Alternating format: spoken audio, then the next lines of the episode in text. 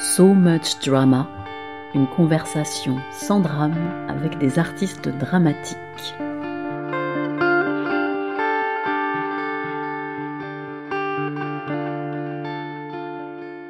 Qu'en est-il du théâtre et de la scène? Quel est son champ d'action? Que raconte-t-il encore de notre monde? Comment se renouvelle-t-il? Je suis Aurélie Ruby, je me suis réveillée un matin et je me suis demandé pourquoi j'avais consacré ma vie au théâtre. Tout simplement, cet art qui est à la fois un art ancestral et un art du présent perpétuel, qui peut être partout et qui s'enferme dans la noirceur des salles, qui n'est pas complètement à la pointe mais qui n'a pas disparu.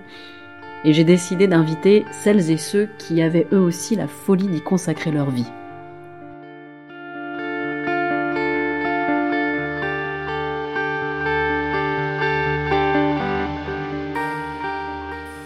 Aujourd'hui, mon invité est l'autrice Penda Diouf.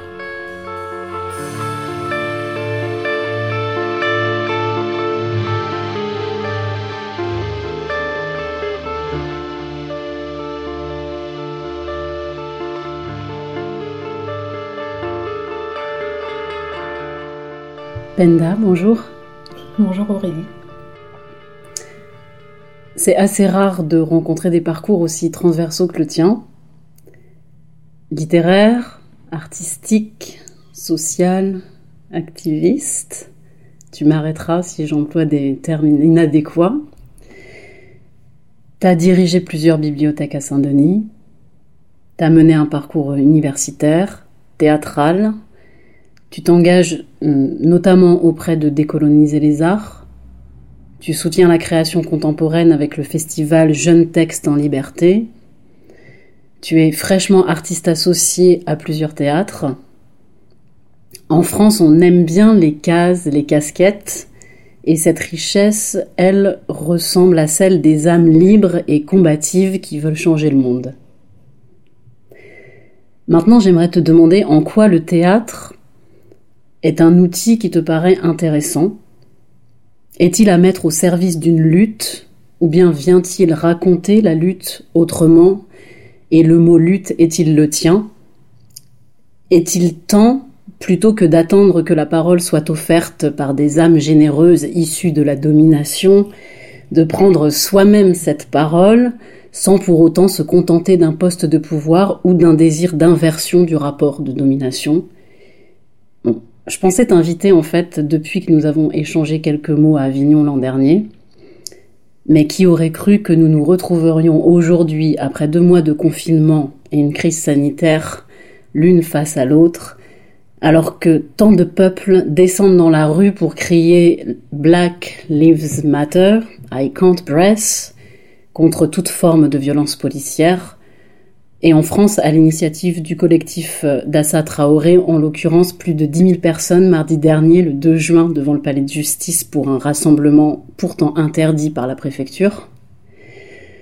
Je dirais qu'on n'a jamais vu autant de gens des quartiers dits issus de l'immigration en manifestation, le poing levé, criant justice. Hum, ça me donne encore des frissons quand je le dis. Est-ce qu'on arrive à un instant de l'histoire où on peut plus nier la mondialisation des luttes, à un instant où les artistes, qu'ils le veuillent ou non, devront s'engager comme ils ne l'ont pas fait depuis plusieurs décennies? L'effondrement permettra-t-il un renouvellement des luttes et des consciences? Ou bien le démantèlement du service public laissera-t-il derrière lui une terre brûlée encore plus précaire? Et le théâtre, dans tout ça, est-il un outil une arme pacifiste fonctionnelle. C'est beau. c'est super beau ce que tu as écrit là. du coup, c'est difficile de rebondir parce que parce que c'est trop beau, ça va être très fade ce que je vais dire à côté de ça. Peut-être euh, ouais, peut-être le, théâtre, mon rapport au théâtre euh...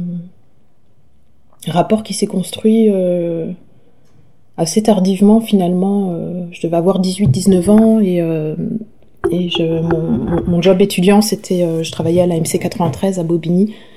Et c'est là que j'ai eu mes premiers euh, chocs euh, esthétiques et théâtraux. Et ça a été quelque chose d'assez fort pour moi et assez fondateur. Et je me suis dit que j'avais envie, moi aussi, de participer de ça, de cette richesse, de cette communion, de ce, cette forme de transcendance que j'avais pu ressentir à cette époque. et c'est quelque chose qui est précieux, en fait. Euh, à la fois cette liberté artistique et la, la, possibilité de, convier des personnes. Euh, ouais, de convier des personnes, en fait, à, ce moment-là de, partage réciproque et j'ai envie de dire de d'hospitalité réciproque. Et ça, c'est quelque chose qui me touche beaucoup.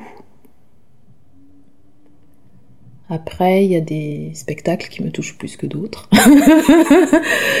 mais, euh, mais, mais, mais l'idée du théâtre, c'est quelque chose de magnifique, clairement. Et je suis contente de pouvoir euh, essayer de m'inscrire, en tout cas, dans ce, dans ce processus-là de, de partage, de, d'écoute aussi, euh, et d'histoire en fait, d'histoire qu'on se raconte. C'est quelque chose qui me ouais, qui, qui vraiment me touche au, au, au, cœur. Quoi. Je, me, je me suis souvent posé la question quel est l'endroit que tu préfères au monde? Et, euh, et en fait, l'endroit où je préfère être au monde, je crois que c'est une salle de spectacle. Pour voir du, du spectacle vivant. Après, c'est les bibliothèques. je suis contente de pouvoir appréhender les deux. Mais, euh, mais ouais, ouais, l'endroit qui me touche le plus et où je me sens euh, le plus euh, renversée, bouleversée, traversée par euh, plein d'émotions euh, contradictoires et, et, très fortes, ça va être les salles de spectacle. Voilà. mmh. Pour la suite, tu as parlé des manifestations. Euh, qui sont arrivés après deux mois de confinement, deux mois où, euh, où les médias n'ont parlé que de pandémie et, et, de, et, de, et de décès. Euh, deux mois où on a eu peur, où on a appris des gestes de protection, les uns par rapport aux autres. Euh, deux mois euh, où il, n'existait plus rien d'autre dans le monde que, que, le décompte des morts le soir et l'incertitude par rapport au lendemain. Et il y a eu deux, je pense, nouvelles assez formidables pendant ce confinement pour moi. La première, c'est peut-être que les scénarios catastrophes concernant l'Afrique, concernant le continent africain, euh, ben, ont été complètement démentis. Et euh, ça, je trouve que c'est vraiment une des bonnes nouvelles du confinement de se dire que encore une fois, on ne peut pas envisager euh, le continent africain sans parler de pandémie, de guerre, de d'envisager des, des, catastrophes, des déplacements de population, des renversements euh, politiques. Et, en fait, euh, tout s'est bien passé, et, voire même largement mieux qu'ici, en Europe. Et ça, c'est la première peut-être bonne nouvelle du, confinement. Et la deuxième, ça a été effectivement cette mobilisation inespéré et inattendu euh, à l'appel du collectif Adama et d'Assa Traoré devant le, palais de justice dans le 17e arrondissement à Paris et, qui, mobilisation qui s'est en plus se déployer un peu partout euh, en France et qui faisait écho également à, toutes les mobilisations euh, qui ont eu lieu par rapport à la mort de, de, George Floyd euh, aux États-Unis à Minneapolis et, et de voir cette que, les, gens en fait ont bravé l'interdit de, la manifestation pour euh, montrer qu'ils étaient présents, pour montrer que cette chose-là n'était plus possible, à la fois euh, l'assassinat de, personnes noires, à la fois les violences policières et à la fois l'acharnement euh, juridique autour de la famille Traoré. C'est quelque chose qui m'a qui m'a vraiment touchée, qui m'a redonné un peu espoir après, après ces deux mois un peu mornes de confinement, c'est vrai que ça m'a. Il y avait aussi une énergie euh, propre à la jeunesse, mais aussi propre à la mobilisation et à la justesse de, la, de cette mobilisation-là. Et, euh, et ça, c'est quelque chose qui m'a fait beaucoup de bien et qui m'a permis de, allez, de reprendre un petit peu de, de force pour la suite et de se dire que tout n'était pas totalement perdu. C'est vrai que c'était assez inattendu. Mm quand même. Mm. Moi, moi je, je l'aurais pas parié du tout. Moi non plus. J'étais même plutôt dans cette idée que peut-être euh, on ne verrait plus de manifestations en France euh, avant longtemps. Mm. Ouais, ouais, ouais je, je, partage ton point de vue. Moi aussi, j'ai été très surprise lorsque je suis arrivée et que j'ai vu autant de monde euh, rassemblé. C'est, ça a été quelque chose d'assez, d'assez émouvant. Voilà. Et puis, et puis, et puis tellement de, de jeunes, jeunes gens comme moi. On m'a appelée Madame pendant la, la manifestation. J'ai été ultra vexée sur le coup. je vais pas mentir. Mais en même temps, bah ouais, ils étaient là et ils avaient 15 ans. Et par rapport à eux, effectivement, je suis une madame. et, et, ça, c'était vraiment beau. C'était beau et j'espère que ça va continuer et qu'on va continuer ensemble et collectivement à, à, à, à, lutter à la fois sur cette question des violences policières, mais aussi euh, plus largement sur la question du, du racisme et, euh, et de nos droits et de, de, nos droits justement à manifester. Quoi. Parce qu'on l'a vu pendant la, la, crise des gilets jaunes, ça a été, euh, ça a été assez virulent. et que peut-être si il pouvait y avoir un moratoire autour de la police et je lance un appel. Ça va devenir une émission très politique en fait. Pour un moratoire sur la police, euh, je pense que ça serait pas mal. Mais alors justement, dans, tout ça, euh, le monde de la culture et, et de l'art, euh, bah, il y, a Camélia Jordana qui a parlé et qui s'est exprimée avec euh, quand même un, un courage assez fort. C'est la seule. Et hum, par exemple, aux États-Unis, alors ça concerne pas les théâtres directement, mais les musées mm.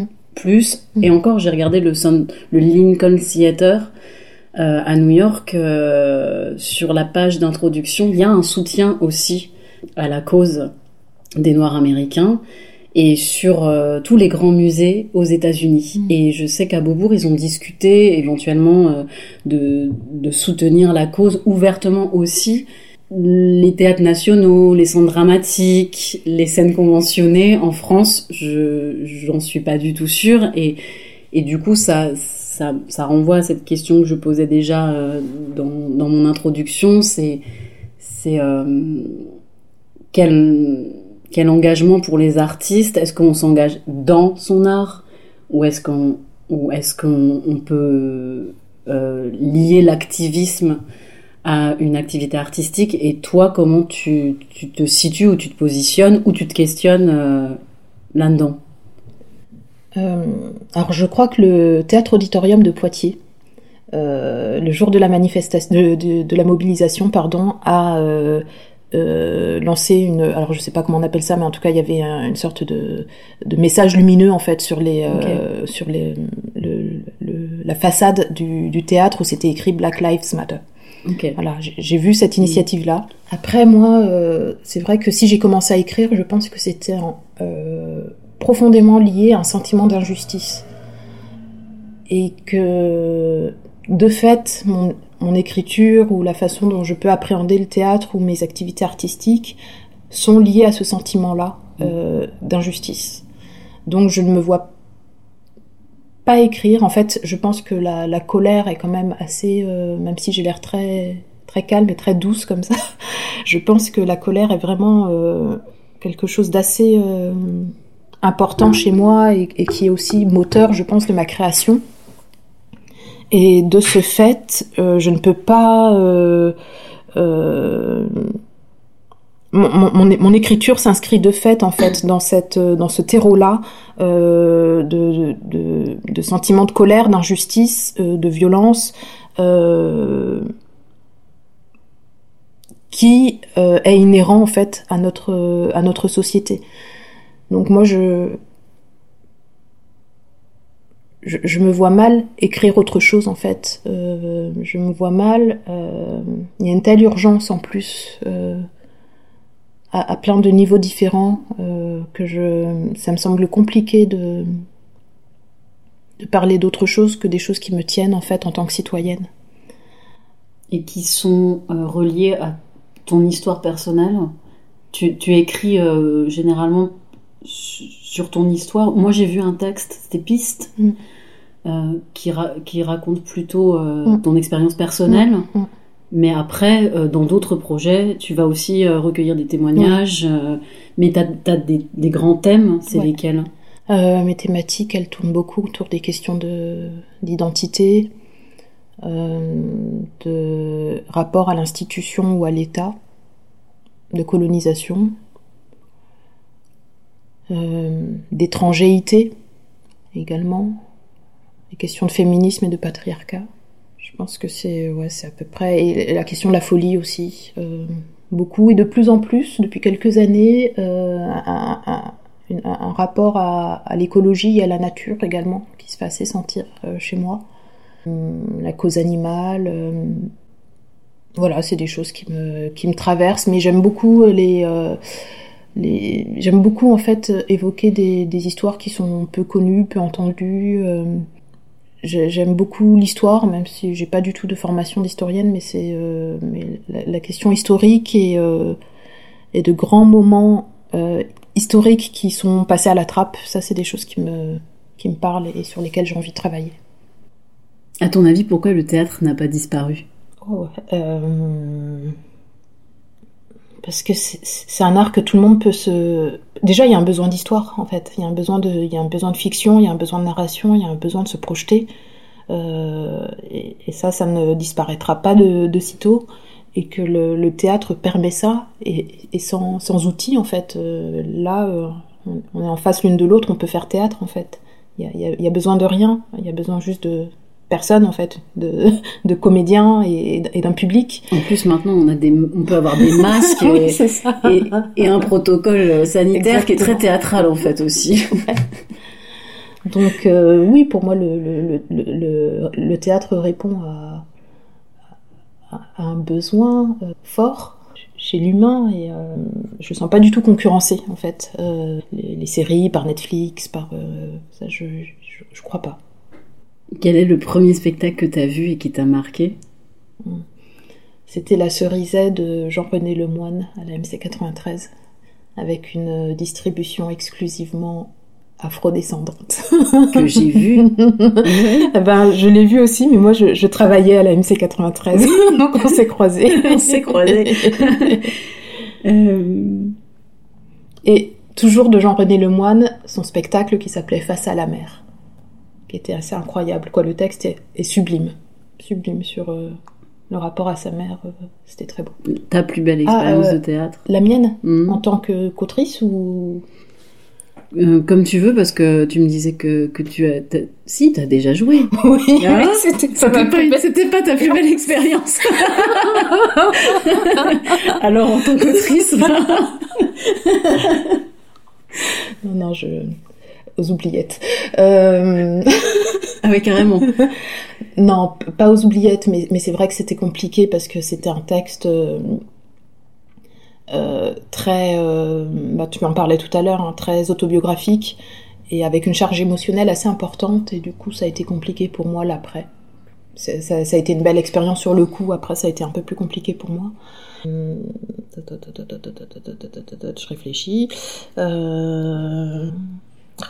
J'en ai eu plein, mais euh, trouver laquelle. Est-ce qu'on peut y revenir après? Le Oui, s'il n'y en a pas euh... une qui prédomine, euh, pas d'obligation de, de, répondre.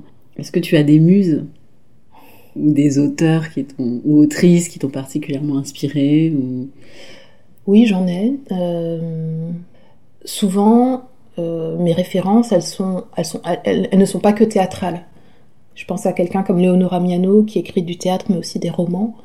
Euh, son expérience dépasse du coup l'expérience théâtrale, mais c'est quelqu'un que, j'apprécie beaucoup, dont j'aime l'écriture et euh, je sais pas si je, m'en inspire, mais en tout cas, euh, je trouve euh, que le propos est ultra pertinent et la façon dont elle. Marine Diaye aussi, quoi, la façon qui écrit du théâtre, pareil, et, des romans, la façon dont elle arrive à tisser l'histoire avec un grand H, les petites histoires et, et cette question d'afropéanité, euh, je trouve ça assez, assez fort. À quoi es-tu fidèle? À moi-même. J'essaye. Est-ce que tu as déjà trahi tes valeurs? J'ai fait quelques grands écarts des fois. Pas au point de ne pas pouvoir me regarder dans la glace après. Donc ouais, j'ai fait quelques compromis, on va dire, mais pas de compromission. Alors, est-ce que tout aurait été différent si tu avais été un homme Oui. oui, je pense, si j'avais été un homme et si j'avais été un homme blanc, oui, je pense que plein de choses auraient été différentes euh, dans, dans, dans, mon choix d'études, dans, dans ma perception aussi, de, de dans, mes, dans, projections, dans ce, ce vers quoi j'aurais pu me destiner, me, rêver, dans, mon imaginaire en fait. Plein de choses auraient été différentes, clairement. Je sais pas si c'est étonnant ou pas, mais, mais dans mon parcours, j'ai l'impression d'avoir plus souffert plus jeune, d'avoir été noire que d'avoir été une femme. Le fait d'être une femme et le fait d'être noire, les deux euh, peuvent jouer euh, soit à égalité, soit prendre le pas l'un sur l'autre selon les euh, selon les situations. Mais, mais c'est vrai que si je devais me rappeler mes difficultés, ça sera plutôt des difficultés liées au racisme plutôt qu'au sexisme. Ça n'empêche pas que j'ai connu du sexisme aussi dans, dans, mon, dans, mon, parcours et que parfois aussi le sexisme euh, est caché derrière le racisme. Voilà. Mais, euh, mm. Et inconscient aussi. Complètement. Complètement. Mais du coup, oui, j'aurais tendance à dire si j'avais été un homme blanc. Parce qu'un homme noir, je pense que ça aurait été compliqué aussi, en fait. Ouais, surtout pour les contrôles euh, de police. On est d'accord. On est d'accord. Alors, je, je me demandais si tu utilises le mot racisé ou racialisé ou les deux et et comment tu le défends et quel est le combat de ce terme Parce qu'il est très discuté et en même temps, il est souvent utilisé par les minorités opprimées, ce qui le réhabilite. C'est-à-dire que moi, je vais être, par exemple, en capacité de l'utiliser parce que je sais que que des personnes qui sont directement concernées l'utilisent, mais en même temps, c'est un mot qui fait violence dans, le, dans, dans l'histoire française et dans le vocabulaire français parce qu'il est justement lié au racisme et que tous les gens qui ont pu combattre le racisme euh, ne comprennent pas comment est-ce possible d'utiliser ce mot ou de le réutiliser mm. ou de se l'approprier. Je sais pas comment tu le... Alors moi, effectivement, c'est des termes que j'utilise. Ensuite, ce sont des, euh, des, termes qui ont été empruntés euh, au vocabulaire sociologique. Comment une personne peut être vue d'une autre race au niveau sociologique. Et du coup, pour ça, moi, je, trouve que le fait de montrer le processus, en fait, c'est ultra pertinent.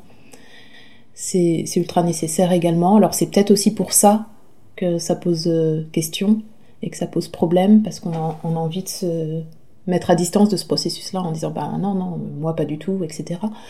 Mais, euh, mais je trouve que ce terme, il, euh, par toutes les questions qu'il englobe, justement, il est nécessaire aujourd'hui. Après, ça ne veut pas dire que ce terme il sera utilisé dans 10 ou 15 ans.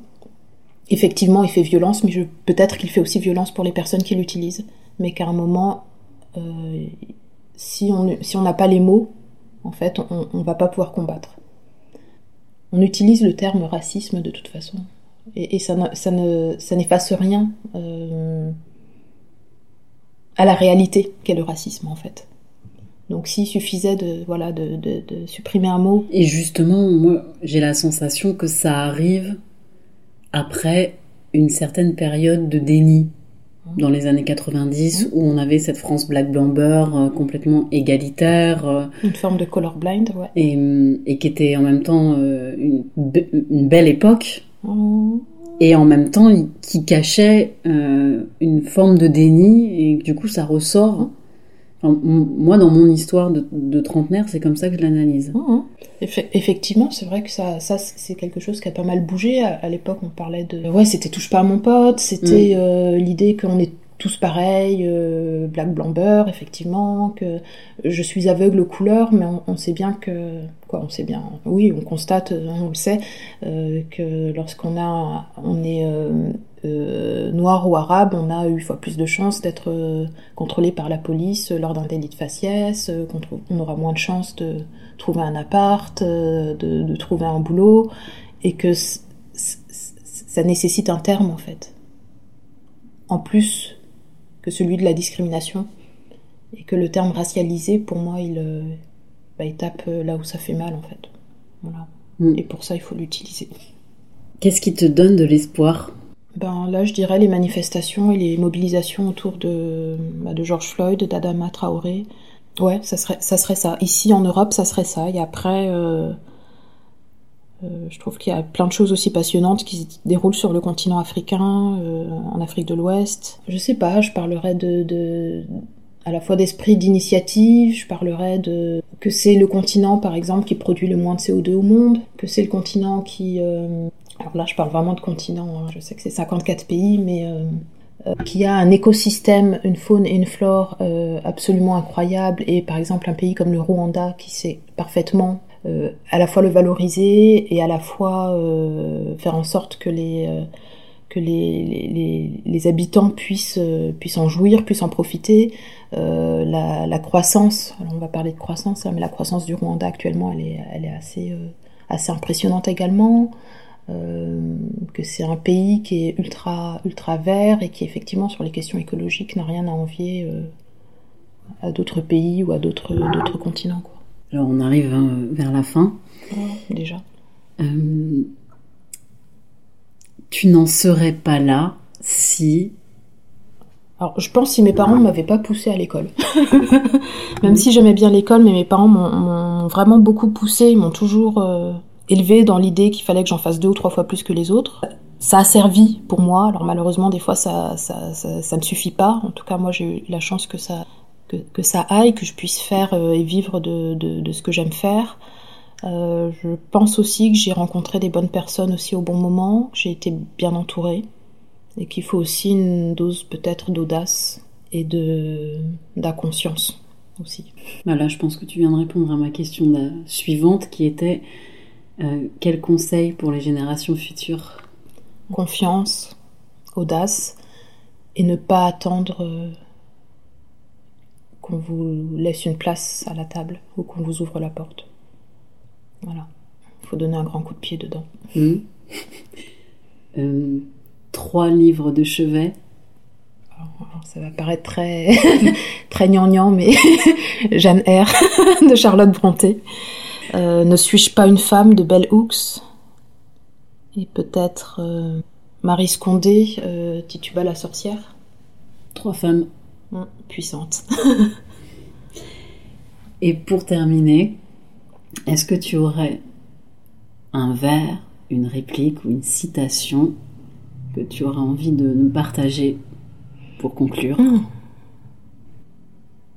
euh, Ouais, je sais pas, je pense à, à, à Baudelaire. Euh, je crois que c'est l'albatros. Ses ailes de géant l'empêchent de voler. Je crois que c'est le dernier vers. Voilà, j'aime bien celui-là. J'aime bien aussi euh, euh, ce vers de Rimbaud. Euh, le dormeur du Val ne dort pas, et il est mort et son corps est rigide et froid. ok. euh, ouais, je, je réfléchis. T'es pas satisfaite? Non, mais c'est un peu triste là. J'essaie de trouver un truc un peu plus gai. Euh, ah, c'est pas un vers, mais c'est une phrase que j'aime beaucoup et qui me parle en ce moment. C'est un, une phrase de Toby Nathan qui dit Les vers, les, les, les rêves marchent par la bouche. Voilà. Merci Je beaucoup. préfère terminer là-dessus. Merci beaucoup, Penda. Merci à toi. Merci beaucoup.